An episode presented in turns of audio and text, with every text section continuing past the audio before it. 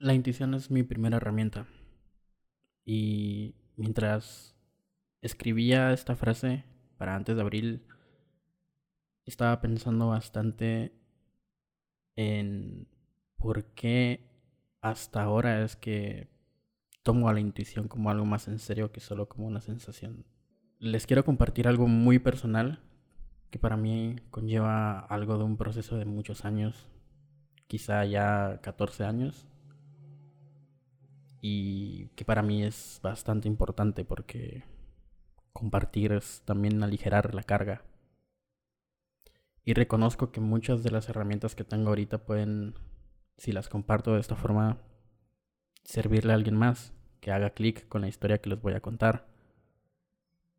Y lo elijo contar así porque no quiero tener ya otra vez miedo de hablar y expresar lo que siento y por lo que he vivido. No quiero sonar como alguien que de alguna forma u otra quiere solo exponer las cosas malas que le han pasado porque me han pasado muchas cosas muy bonitas, las cosas, muchas cosas de las que yo estoy muy agradecido ahorita, pero ya no quiero dejarme de lado y eso para mí significa abrazar mi historia y reconocerla y enfrentarla y en este proceso que he tenido ha sido un proceso de mucho enfrentamiento con eso, con mi pasado, con el Samael de 14 años y con quien soy ahorita. Eso es lo que quiero decir ahorita como un primer punto. Tal vez no tengo todavía una estructura de qué quiero hacer y cómo lo quiero hacer, pero para mí esto es solo algo que me va a ayudar en mi proceso y espero que alguien más allá afuera también le haga clic y tenga estas herramientas que yo hubiera querido tener en ese momento cuando viví lo que viví. Creo que todo comienza con la intuición. Mucho de lo que yo sentía y de lo que yo veía era algo que para mí era muy ajeno a, a ponerle un nombre, como hacer algo tangible como una palabra. Y comencé en un proceso que hasta el día de hoy llevo, después de casi cuatro años de ir a terapia, he cambiado de, de personas con las que recibo terapia. Creo bastante en que es muy difícil, o sea, para mí ha sido muy difícil encontrar alguien con quien yo me sienta cómodo.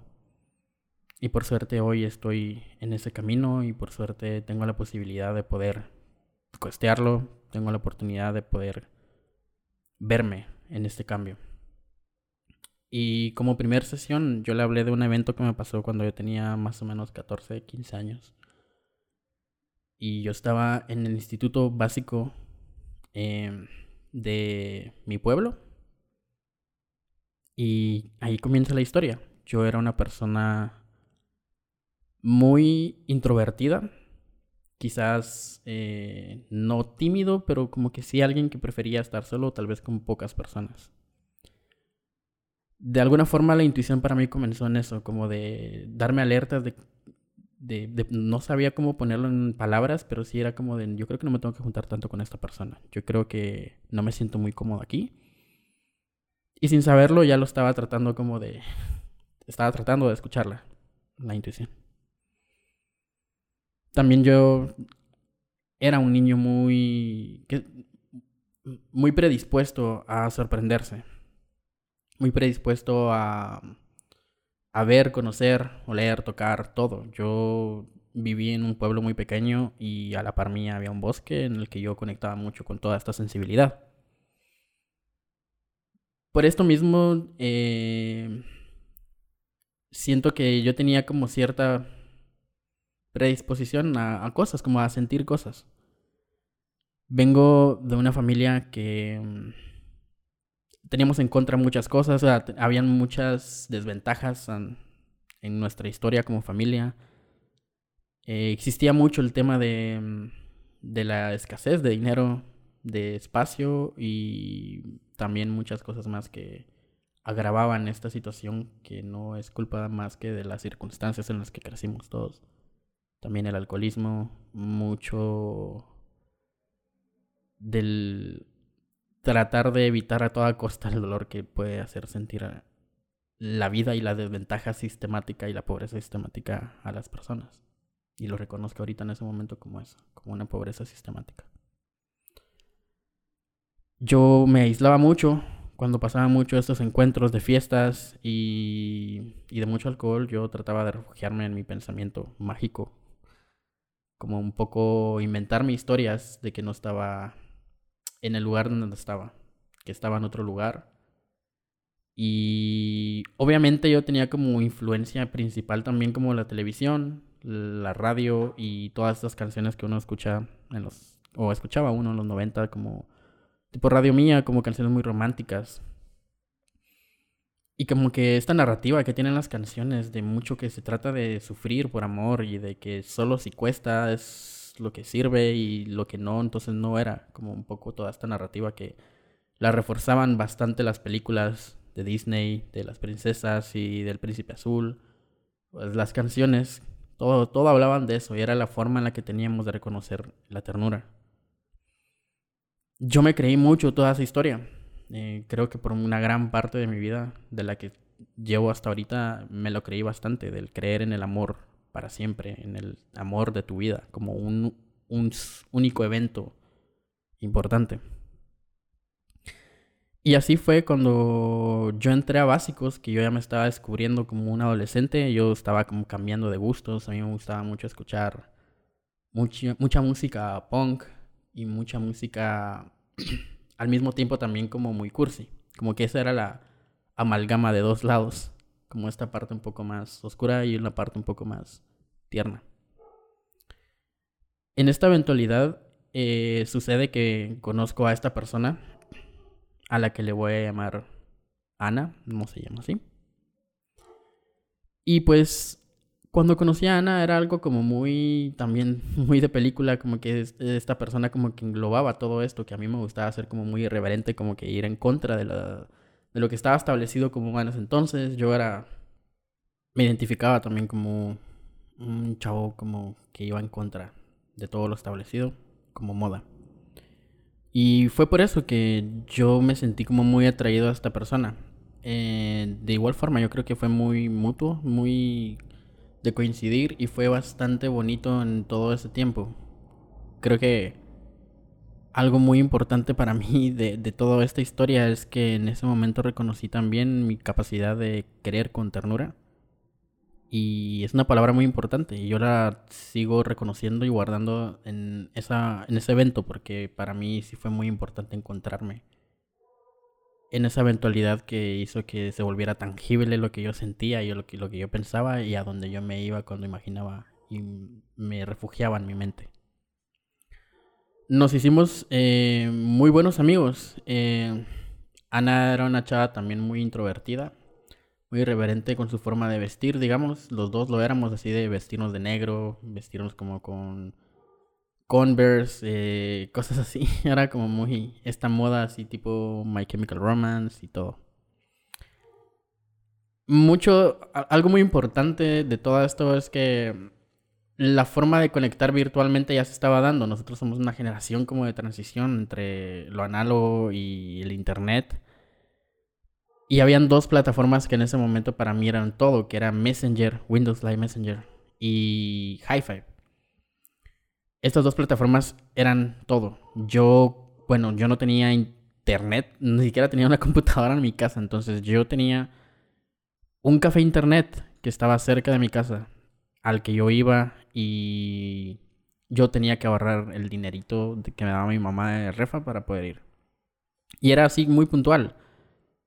Y pagaba media hora por tres quetzales, iba a descargar letras de música e iba a hablar por Windows Live Messenger con amigos y amigas que yo conocía por hi que podías conocer a mucha gente por ahí.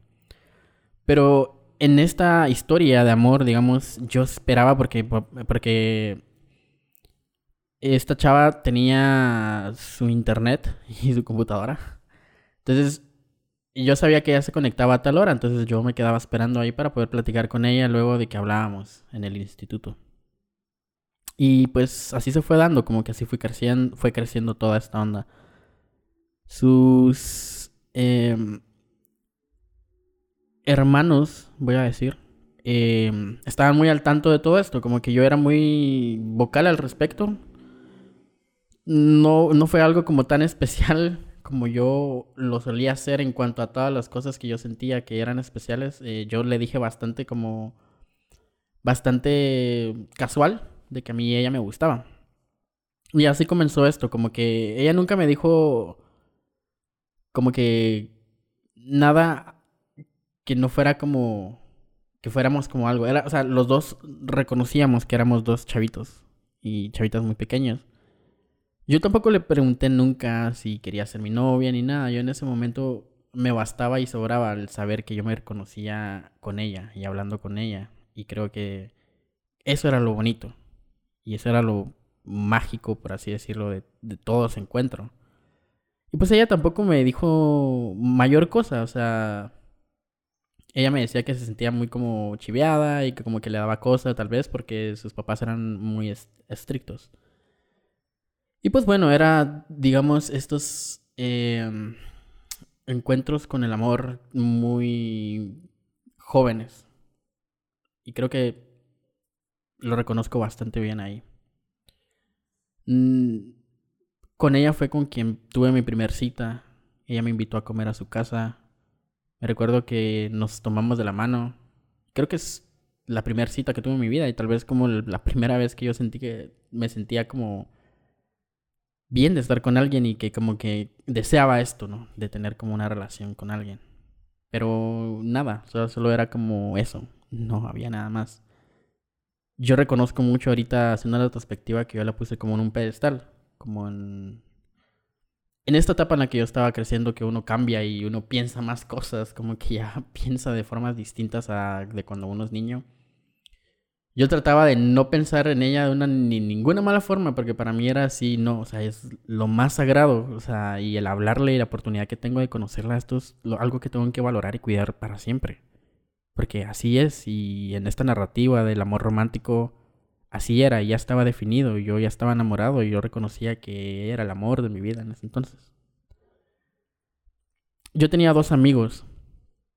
Em, un muy buen amigo que era alto y otro amigo que no era tan buen amigo como el primero, pero sí era, yo lo consideraba muy buen amigo, que le voy a poner José, no se llama así. Entonces, eh, todo iba como muy bien. Yo tenía esta costumbre de dibujar bastante. Como que a mí me gustaba mucho dibujar y yo le escribía muchas cartas a ella. Como que le escribía poemas, le escribía mm, tipo como canciones. Y también le hacía dibujos. Me recuerdo que uno de esos dibujos era como de dos cisnes que se estaban como abrazando. y pues bueno, casi como que cada dos semanas yo le regalaba una carta me gustaba hacerla sentir bien, como que me gustaba hacerla sentir querida. Ella me contaba también problemas que tenía en su casa, como de que ella no se sentía comprendida por todo su estilo y sus gustos musicales y todo. Como que había mucho esto, este fenómeno como cristiano en nuestras vidas también. Y yo lo entendía mucho, a mí me gustaba mucho estar por ahí, por ella. Y lo cuento bastante así porque para mí, hasta el día de hoy, toda esa parte, todo ese segmento de la historia sigue siendo algo que yo guardo con mucho valor porque sí es reconocerme en el amor y, es algo que yo quiero guardar así tal cual está y como quedó hasta ese momento de esa forma. Fue tan importante esta relación que yo le decidí presentar a José, este amigo que les cuento, eh, a Ana. Porque para mí hacía mucho sentido como que a mis amigos, a mis mejores amigos, yo presentarle a Ana, que era la chica de la que yo estaba enamorado. Entonces, en un recreo, yo le dije a José que me acompañara a la sección, o sea, al aula donde estaba Ana. Y mi plan era simple, era solo decirle José, Ana, Ana, José.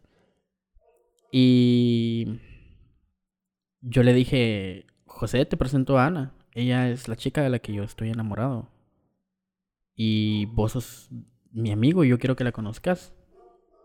Y pues bueno, o sea, como que hablaron, se presentaron y ya. El recreo dura media hora, nadie tiene tiempo para andar así conociendo toda la vida de todos ahí. Yo me fui con José, yo estaba feliz, yo estaba sentía que todo tenía sentido.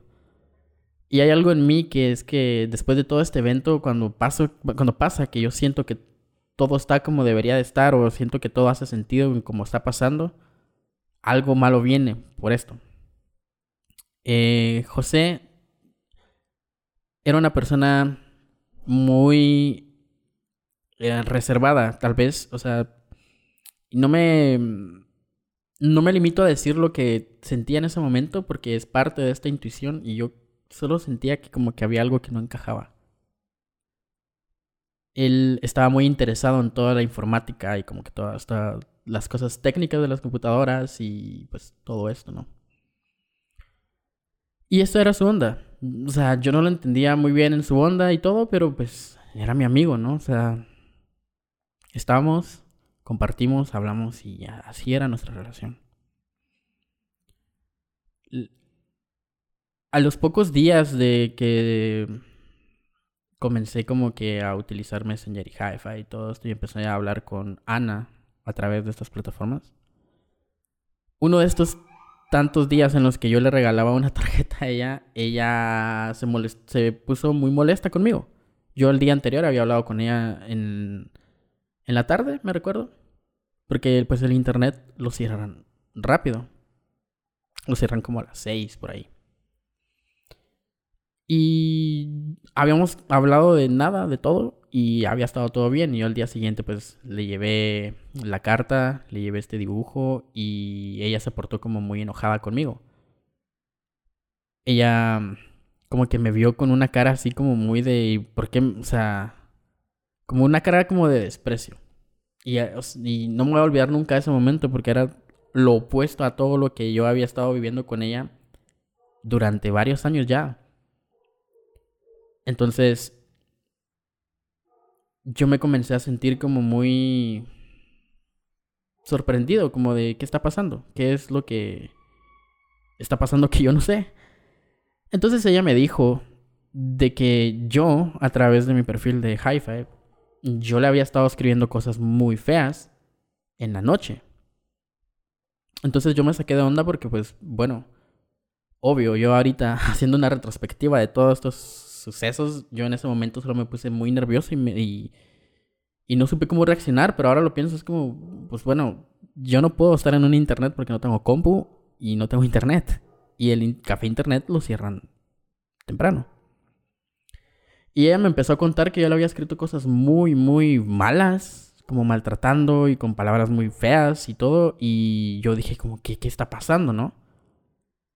Y pues bueno, así quedó. Yo, algo que ahorita veo en retrospectiva que también fue muy importante, que es algo que yo todavía seguía jalando hasta el día de hoy, era que yo le comencé a pedir perdón.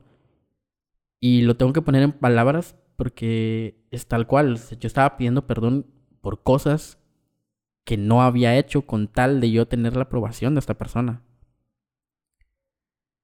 Y así fue, y así comencé a sentir que me estaba dejando de lado yo hasta el día de hoy lo reconozco como que eso era lo que estaba pasando, porque en ese momento de verdad se sentía que yo no podía hacer nada. Yo no sabía qué estaba pasando, todo me estaba agarrando de sorpresa. Y lo único que tenía y que sentía que era seguro era de que yo no estaba haciendo nada malo.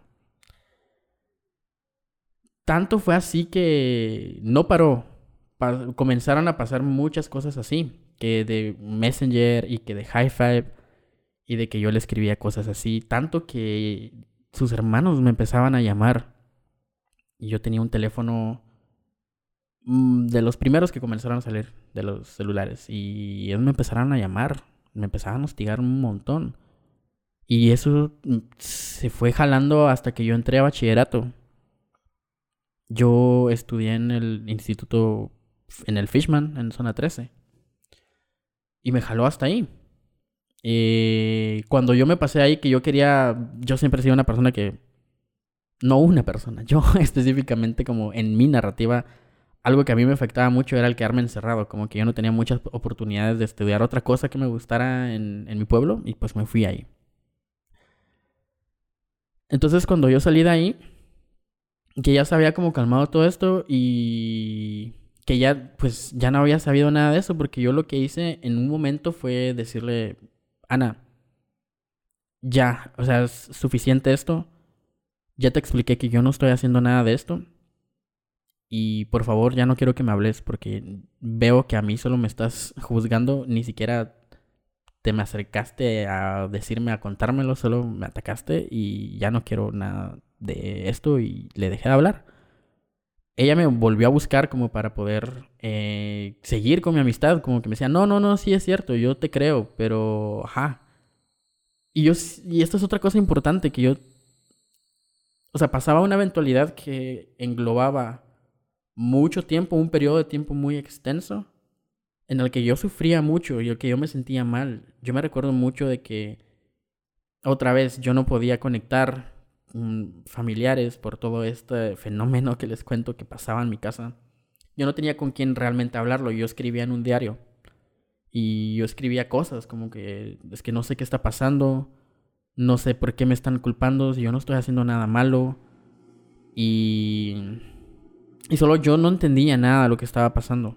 Nada, nada, nada, nada. No lo podía comunicar tampoco con mi familia. Era algo que yo solito estaba comiéndome toda esta tristeza y toda esta angustia y toda esta incertidumbre, yo solito me lo estaba comiendo. Como les menciono también, yo a ella la tenía, digamos, como en un pedestal. Cuando empezó a pasar eso, a mí me dolió mucho porque mm, creo que me sentía en una incertidumbre que es cuando ya no tenés esto, a, a quién admirar y te sentís, o al menos yo me sentía muy desolado. Entonces, cuando ya entré a bachillerato, pues decidí dejar toda esa historia atrás porque a mí no me aportaban nada. Yo solía patinar y había una persona que patinaba por ahí conmigo. Esta persona se acercó y me dijo, vos conoces a Ana, ¿verdad? Vos sos amigo de Ana. Y yo me saqué como de onda, como de, ¿cómo sabes que yo conozco a Ana? Y yo le dije, sí, sí, yo estudié con ella y todo. Y él me dijo, vos sos quien le está escribiendo un montón de cosas a través de, de, de Hi-Fi, de Messenger. Y yo como, ¿qué onda va? Y me empecé a angustiar y me, me, empezó a entrar como esto que yo no sabía, pero que se llama ansiedad, ataques. Era como una ansiedad a la que me sudaban las manos y que yo no podía comunicar, no podía poner palabras para hacerlo tangible. Y luego como un poco como el preámbulo a un ataque de pánico, que es en el miedo de lo inevitable de que te vas a morir. Yo empezaba a sentir como estas señales. Todavía no lo sentía tal cual. Y me recuerdo que ese día yo la llamé a ella. Y esto es un evento muy importante porque hasta el día de hoy todavía no logro conectar cómo fue que pasó todo esto. Pero aquí fue donde comenzó toda la decaída de todo este evento. Yo le pedí a un amigo Arturo que me prestara su teléfono para hablar con ella, porque a mí me había sacado de onda de que me habían dicho eso, porque este chavo de una forma muy agresiva me dijo como deja de chingar y que no sé qué, yo sin saber de qué me estaban hablando. Entonces yo la llamé a ella y la llamé y no me contestó ella, sino que me contestó José. Y cuando él contestó, yo sentí mucho miedo porque dije, esto está, esto está muy raro, esto no tiene sentido, esto no está bien. Y José identificó mi voz y me dijo, ah, Samael, vos es, que vos cómo, cómo seguís chingando, ¿verdad? Ja, ja, ja, ja, ja. Y se empezó a reír. Y yo le dije, José. Y él, sí, aquí estoy. Es que le estoy regalando una compu a Ana. Y yo como, ¿En qué momento fue que se hicieron tan amigos de que llegues a la casa de Ana? Yo solo los presenté una vez y ellos no se conocían. Y no sé por qué a mí no se me prendió el foco de nada. O sea, yo hasta ahorita, al, día de hoy, yo, yo trato de analizar en dónde fue que a mí se me nubló la vista. Yo no estaba viendo lo que estaba pasando enfrente mío, pero yo me sentía solo en ese momento otra vez angustiado y desolado y con miedo. Porque esto era mucho más lleno de maldad de lo que yo me imaginaba. Este personaje de José es un personaje muy importante, pero se van a ir dando cuenta de que la confabulación de todos estos personajes es lo que a mí me tiene aquí el día de hoy contando todo lo que les estoy contando. Porque de verdad, no quiero que le pase esto nunca a nadie. Entonces, después de esto, eh, comenzaron a pasar muchas cosas extrañas y era que habían cuentas de Windows Live Messenger que me agregaban y me hablaban. Había una en particular de la cual no recuerdo el nombre, pero era una, una cuenta que al momento que yo me conectaba esa cuenta ya estaba conectada. esta cuenta me empezó a escribir cosas, eh, empezó a describir situaciones, eh, empezó a decirme que yo estaba en tal café, que yo estaba vestido de tal forma y que yo me iba a morir. Me dijo en un momento como que yo en ese momento como no sabía cómo reaccionar le dije, ay, ni me conoces ni nada y que no sé qué, pero yo tenía mucho miedo. Y él sí, estás haciendo esto y esto y esto. Y a mí me empezó a entrar pánico horrible porque era, ¿cómo sabe esta persona que estoy haciendo esto en este momento? Yo empezaba a voltear a ver a todos lados y no sabía quién era. Y me dijo, vas a aparecer en una bolsa, muerto. Y yo no sabía qué hacer. Yo no tenía o no sentía al menos la confianza de contarlo con nadie de mi familia. Por muchas cosas. Y yo solo tenía mucho miedo. A mí me da miedo salir a la calle. Me da mucho miedo salir a la calle porque esta persona estaba ahí todo el tiempo conectado, escribiéndome cosas. Hubo, luego de esto, hubo, hubieron varias cosas más que estuvieron bien extrañas, aparte del hostigamiento que yo sentía de la familia, de los hermanos de Ana, de estas cuentas falsas que me estaban escribiendo a través de todas, de, de estas plataformas, que yo, yo vivía en una angustia horrible y lo viví durante tal vez uno o dos años. Eh, en ese momento yo tenía 15 años. Eh, ya estaba por cumplir 16, ya estaba entrando a quinto bachillerato. Y pues bueno, hubo una cosa muy peculiar que fue de que un muy buen amigo mío, Rafa, se... Yo, yo, yo me volví muy, muy cercano a él. Y teníamos un grupo de amigos que ya eran así, gente de la capital, ya no tenía nada que ver con la gente de, de mi pueblo, porque yo sentía que me identificaba con, con, con todos mis amigos de, de, bachillerato, ¿no? Y Rafa me dijo un día que íbamos de viaje, creo que íbamos de viaje a algún lugar, no recuerdo, a la casa de otro amigo. Y me dijo, Samael, hoy me pasó algo raro. Y yo, ¿qué, pasó? Contame. Fíjate que alguien me escribió por hi-fi, y, pero me escribió con tu nombre. Y me escribió desde tu perfil, pero yo creo que deberías de cambiar tu contraseña porque creo que te lo hackearon. Y cuando él me empezó a contar eso, yo empecé a sentir la misma ansiedad que como cuando Ana me dijo por primera vez que estaba pasando todo esto. Y al mismo tiempo, cuando él terminó de contarme cómo había pasado las cosas y qué había pensado él, descubrí que era realmente tener un buen amigo. Porque a diferencia de las otras personas que estaban o Ana, digamos, en este caso, que era la persona que me estaba acusando de algo que yo no había hecho y nunca hice. Rafa tuvo al menos la decencia de acercarse a mí y preguntarme, mano, yo creo que hackearon tu hi ¿no? Porque pasó esto y esto. Y hace una semana creo yo que le dije, mano, mira, te agradezco bastante que vos te hayas acercado a mí, que me hayas dicho esto y todo, porque fue la única persona que realmente entendió qué era eso. Yo ahorita, después de toda esta eventualidad, pienso en que obviamente yo iba a un café internet. Cualquier momento yo pude haber dejado mi sesión abierta. Y cualquiera pudo haber escrito algo por ahí. Y al menos yo eso era lo que pensaba. Ahorita lo pienso también y pudo que ahí haya comenzado todo, pero lo que pasó es todavía mucho más malvado. Yo comencé a, a trabajar como vacacionista mientras estaba en el instituto. Y en uno de estos viajes de camioneta, me encontré a José. José.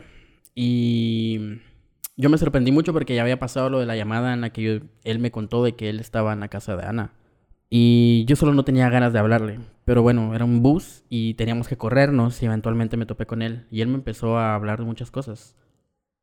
Y me empezó a preguntar un montón de cosas, pero yo me sentía muy incómodo con ese encuentro porque yo todavía no había conectado porque es que él me había conectado, o sea, él había respondido a esta llamada y todo esto. Yo estaba muy desconcertado por eso. Me recuerdo que cuando nos bajamos, porque nos teníamos que bajar en el mismo lugar, él me empezó a platicar un montón de cosas. Me dijo, no, hombre, acompáñame y que no sé qué. Y yo no sé, solo porque, tal vez por querer saber qué onda, tal vez porque pensé que me iba a contar algo, que sí pasó, lo seguí. Cuando yo me estaba despidiendo de él, me dijo, eh, tu usuario es tal, ¿verdad?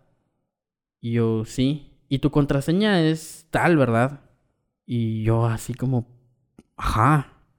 Ay, sí, es que yo hice como que esta chingadera de... de hackearte tu cuenta. Y yo, estaba muy, muy, muy desconcertado porque no podía creer el descaro de esta persona para decirme que era la quien había hecho todo esto. Yo me enojé tanto y, tuve tanto miedo porque entonces para mí fue todo, o sea, yo me alteré mucho, yo empecé a entrar como así a, hacer conjeturas, como de, entonces será que él es el que me está amenazando, ¿cómo le habrá hecho para hablarle a Ana? ¿Por qué? Y todo, o sea, y él me lo dijo de frente. Y todavía yo me quedo así como, ¿por, ¿por qué? ¿Con qué motivo? ¿Con qué razón? Yo no, no, todavía no logro entender qué pasaba por la mente de José. Y la verdad es de que todo empezó a tener un poquito más de sentido, pero había un montón de cosas que todavía no cuajaban en toda esa historia. Porque él se hizo amiga de, amigo de Ana, porque él llegaba a la casa de Ana. ¿En qué momento pasó todo esto? No, no lo, podía entender en ese momento. Y pues bueno, llegó todavía otra eventualidad mucho más importante, que fue que Ana volvió a regresar a mi vida. Y esto es algo que quiero mencionar, que es que mm, en este estado como de fragilidad, por así decirlo, de vulnerabilidad, en el que confías en las personas, confías en que pueden ser diferentes, que pueden ser distintos, que todo se puede solucionar hablando y que todo queda atrás y que lo mejor es eso, porque es así, ¿no? O al menos así nos enseñan como a ya no pensemos en el pasado, solo veamos para adelante y lo que pasó, pasó. Y yo lo creía bastante en ese momento. Ana regresó a mi vida porque un amigo muy cercano a mí que vivía cerca de mi casa era amigo de su hermano. Y pues bueno, Ana llegaba a visitar a mi amigo con su hermano. Entonces, eventualmente la, me la volví a topar y empezamos a hablar. Me recuerdo de un 15 de septiembre que fuimos a una feria de mi pueblo y que yo todavía muy sacado de onda y poco preocupado, como le dije, mira Ana, pero mira, y esto, y esto, y esto, yo me quedé muy mal con esto porque pasó esto, y le conté todo lo de José y todo, y como que me dijo, ah, sí, sí, todo bien, sí, sí, yo te creo a ti, y que no sé qué, y bla, bla, bla.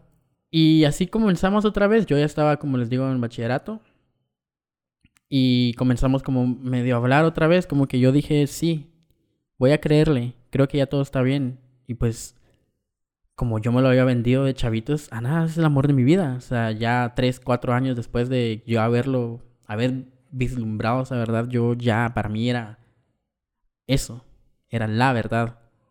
Eh, yo cumplí 16 años y pasó una de las peores etapas que he pasado en mi vida. Y fue que yo perdí a mi papá por la violencia sistemática en Guatemala. mi papá era un chofer de la ruta de Misco, de los buses rojos y por las extorsiones, que aumentaron bastante en ese año, en 2009, por, por muchas cosas que siento que están mal en todo esto, todo este sistema. Mi papá murió y fue el peor momento de mi vida hasta ese entonces. Yo no lo había no lo había podido asimilar. De hecho, después de tantos años todavía sigo sin asimilarlo. Y todavía es algo que me sigue pegando como que si fuera ayer que hubiera pasado. Y lo cuento porque en ese momento en el que yo empecé a, reconocer quiénes realmente eran mis amigas y amigos, porque Rafa y mis amigos del instituto llegaron al día siguiente al velorio, estuvieron conmigo, estuvieron apoyando y estuvieron conmigo en todo momento. Ana nunca estuvo ahí. A pesar de que pues ya habíamos tenido esta plática en la que ella me había dicho que sí y que yo le importaba y que sí, que todo estaba bien. Ella nunca estuvo ahí. Y digamos, no es la obligación de nadie, pero para mí era como un indicador muy fuerte que ahorita puedo reconocer que tal vez no era alguien a quien yo le importaba tanto. Entonces, de la mano de esto había una cosa.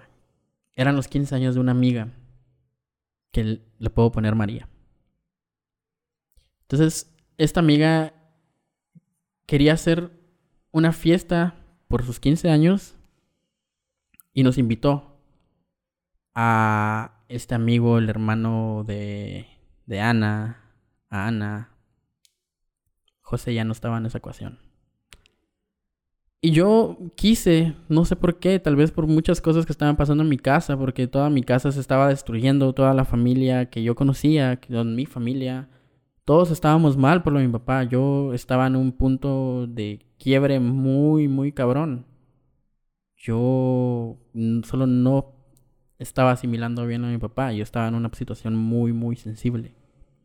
Pero decidí creer, decidí creer en, en Ana y creer en que todavía se podía rescatar toda esa ternura que teníamos cuando éramos más chavitos.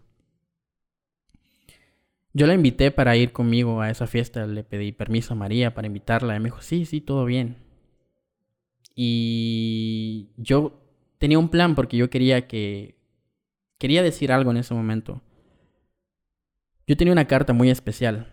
A mí me gusta mucho jugar cartas de Yu-Gi-Oh! O al menos tenerlas. Y hay una carta que se llama Soul of Purity and Light.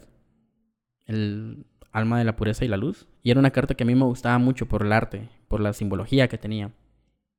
Y como yo les había contado, a mí me gustaba mucho regalarles, regalarle tarjetas y algo que fuera hecho por mí. Pero en este caso yo tenía pensado regalarle esto. ¿Por qué? Porque yo le quería contar que todo lo que había pasado, todo cómo yo me sentía y todo, y como que otra vez en esto de narrativa, en esta narrativa de no quedarme en el pasado y dejarlo atrás. Y continuar. Pues pasó que llegó el día de la fiesta, creo que casi ni hablamos. Ella se fue a bailar con un otro amigo y estuvo ahí. Y bueno, al momento en que ella se, se volvió a sentar, yo le dije, mira, ¿te gustaría a tomar aire afuera? Y ella, va, está bueno. Fuimos a hablar. Hay cierta parte de, lo que yo le dije ese día que es algo como tal vez muy personal, pero creo que para dar a entender mi punto de cómo yo me sentía y qué era lo que yo quería lograr con esa charla, les voy a platicar un poco de eso. Y ya no tengo miedo de vulneralmente eso. La verdad, siento que es algo muy mío y es de mi historia. Yo había escrito algo, pero al final tuve que improvisar porque solo me ganó mucho la emoción de todo lo que le dije.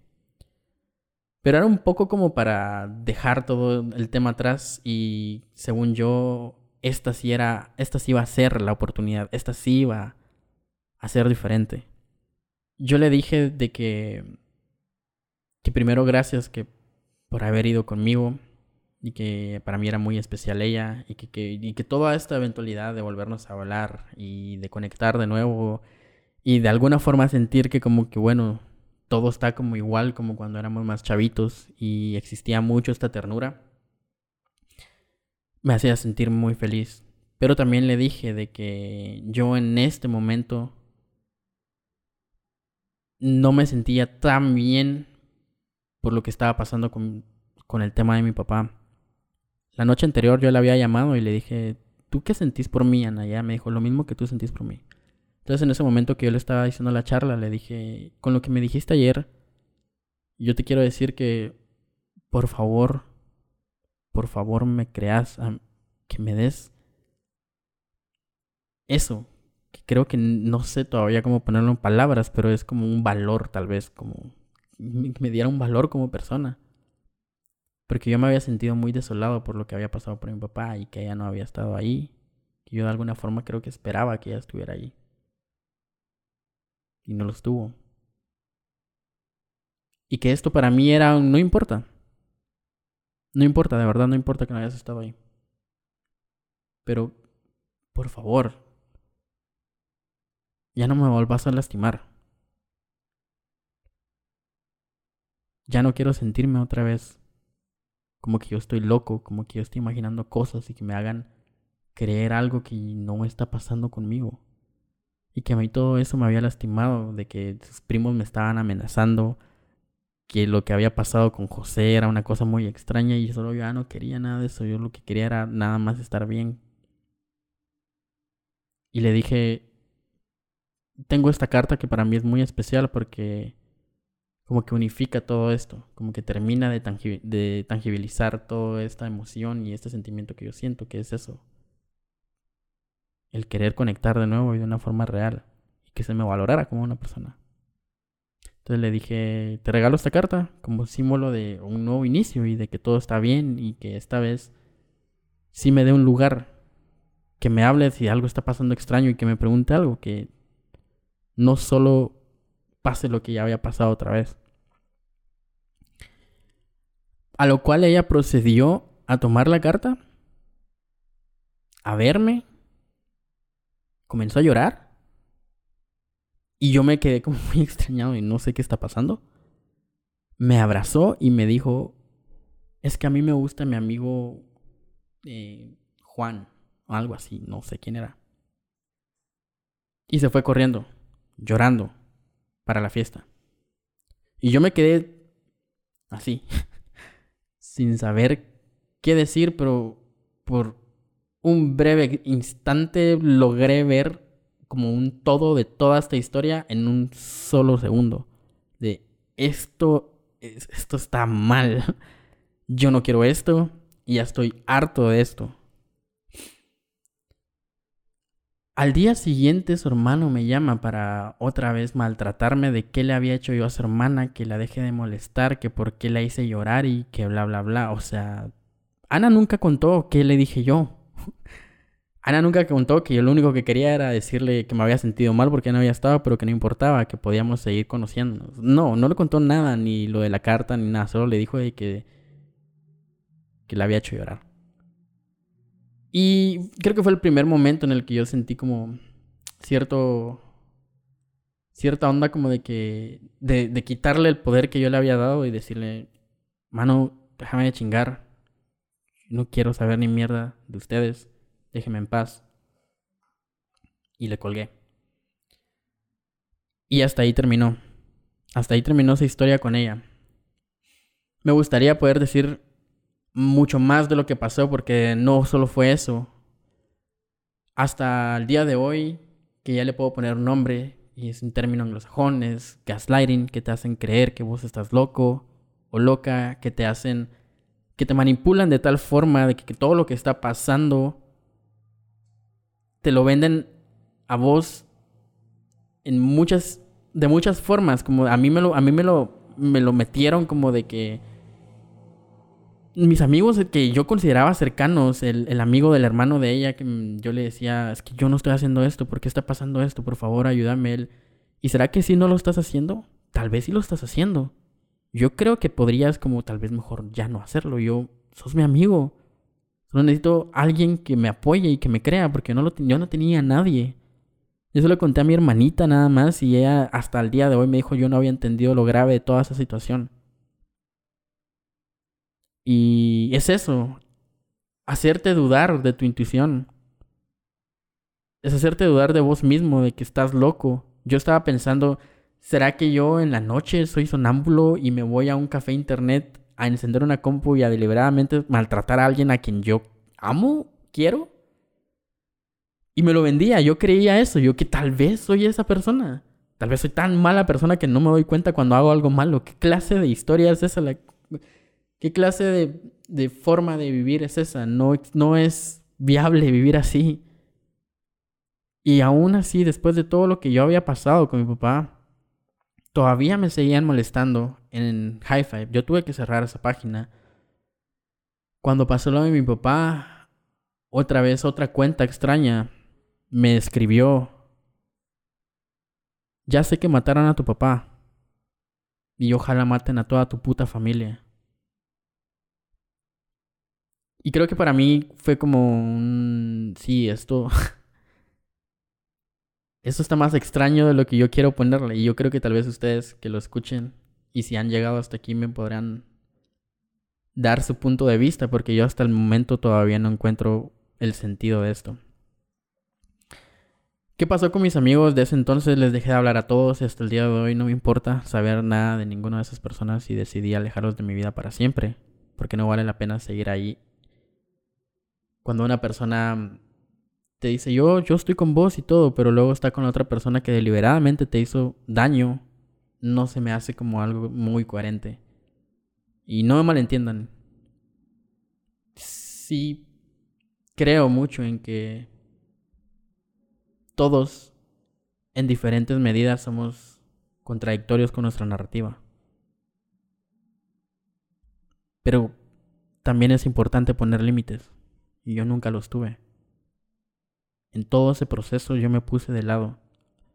Acababan de matar a mi papá y yo lo primero que pensé es en no hacerla sentir incómoda porque ella no estaba ahí para mí. Yo ya nunca voy a poder volver a ver a mi papá. Pero a esa persona sí la puedo ver. Ahorita no lo he hecho, no ha pasado, pero lo pienso bastante así, como de... ¿Cuáles eran mis prioridades en ese entonces? Pero mi psicóloga también me dice que Samael es mucho, mucho, y no tenía ninguna herramienta emocional para pasar eso. No es culpa de nadie. Si de echar culpas mm, se trata, podría ser al sistema, pero incluso el concepto de culpa es muy... es muy ambiguo.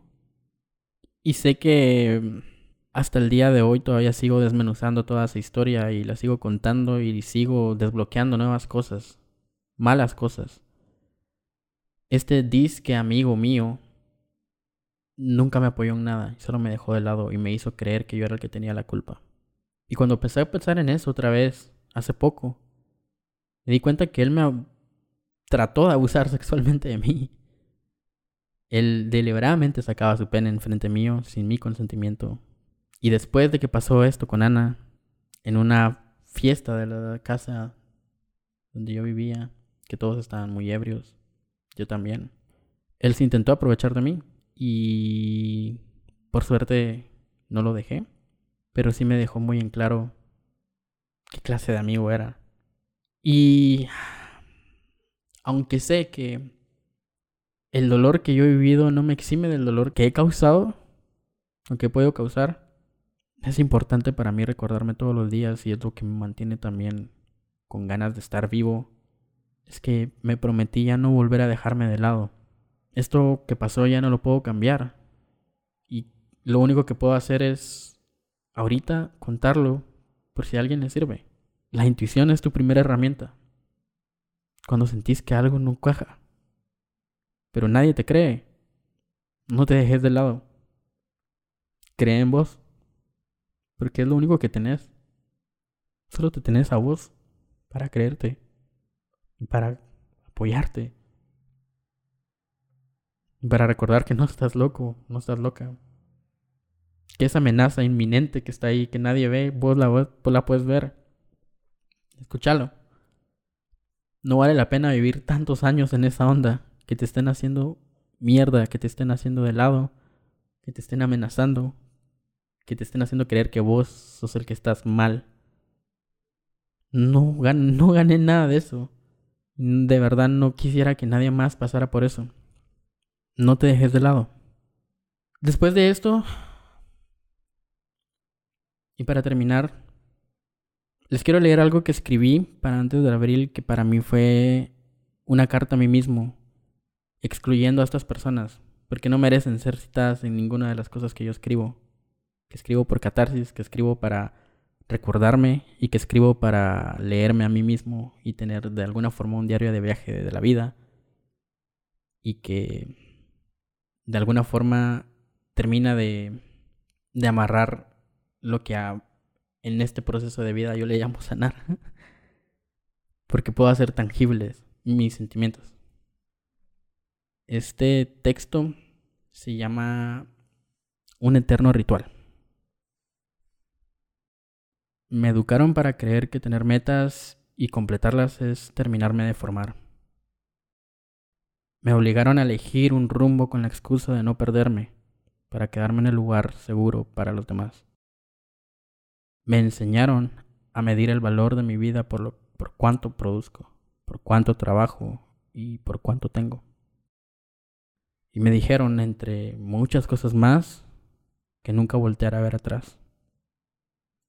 Pero, por suerte, me tengo para enseñarme lo más valioso, desaprender y cuestionarlo todo. Soy un bonsai, siempre en construcción, nunca perfecto, guardándome en memorias, honrando mis raíces y desprendiéndome para darme mantenimiento. Uno que me haga crecer más.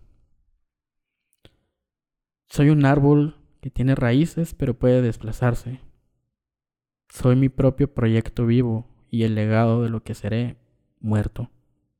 Soy un ritual presente. El pasado son las raíces donde me reconozco y el futuro las hojas con las que agradezco. Nunca estaré terminado porque no necesito estarlo.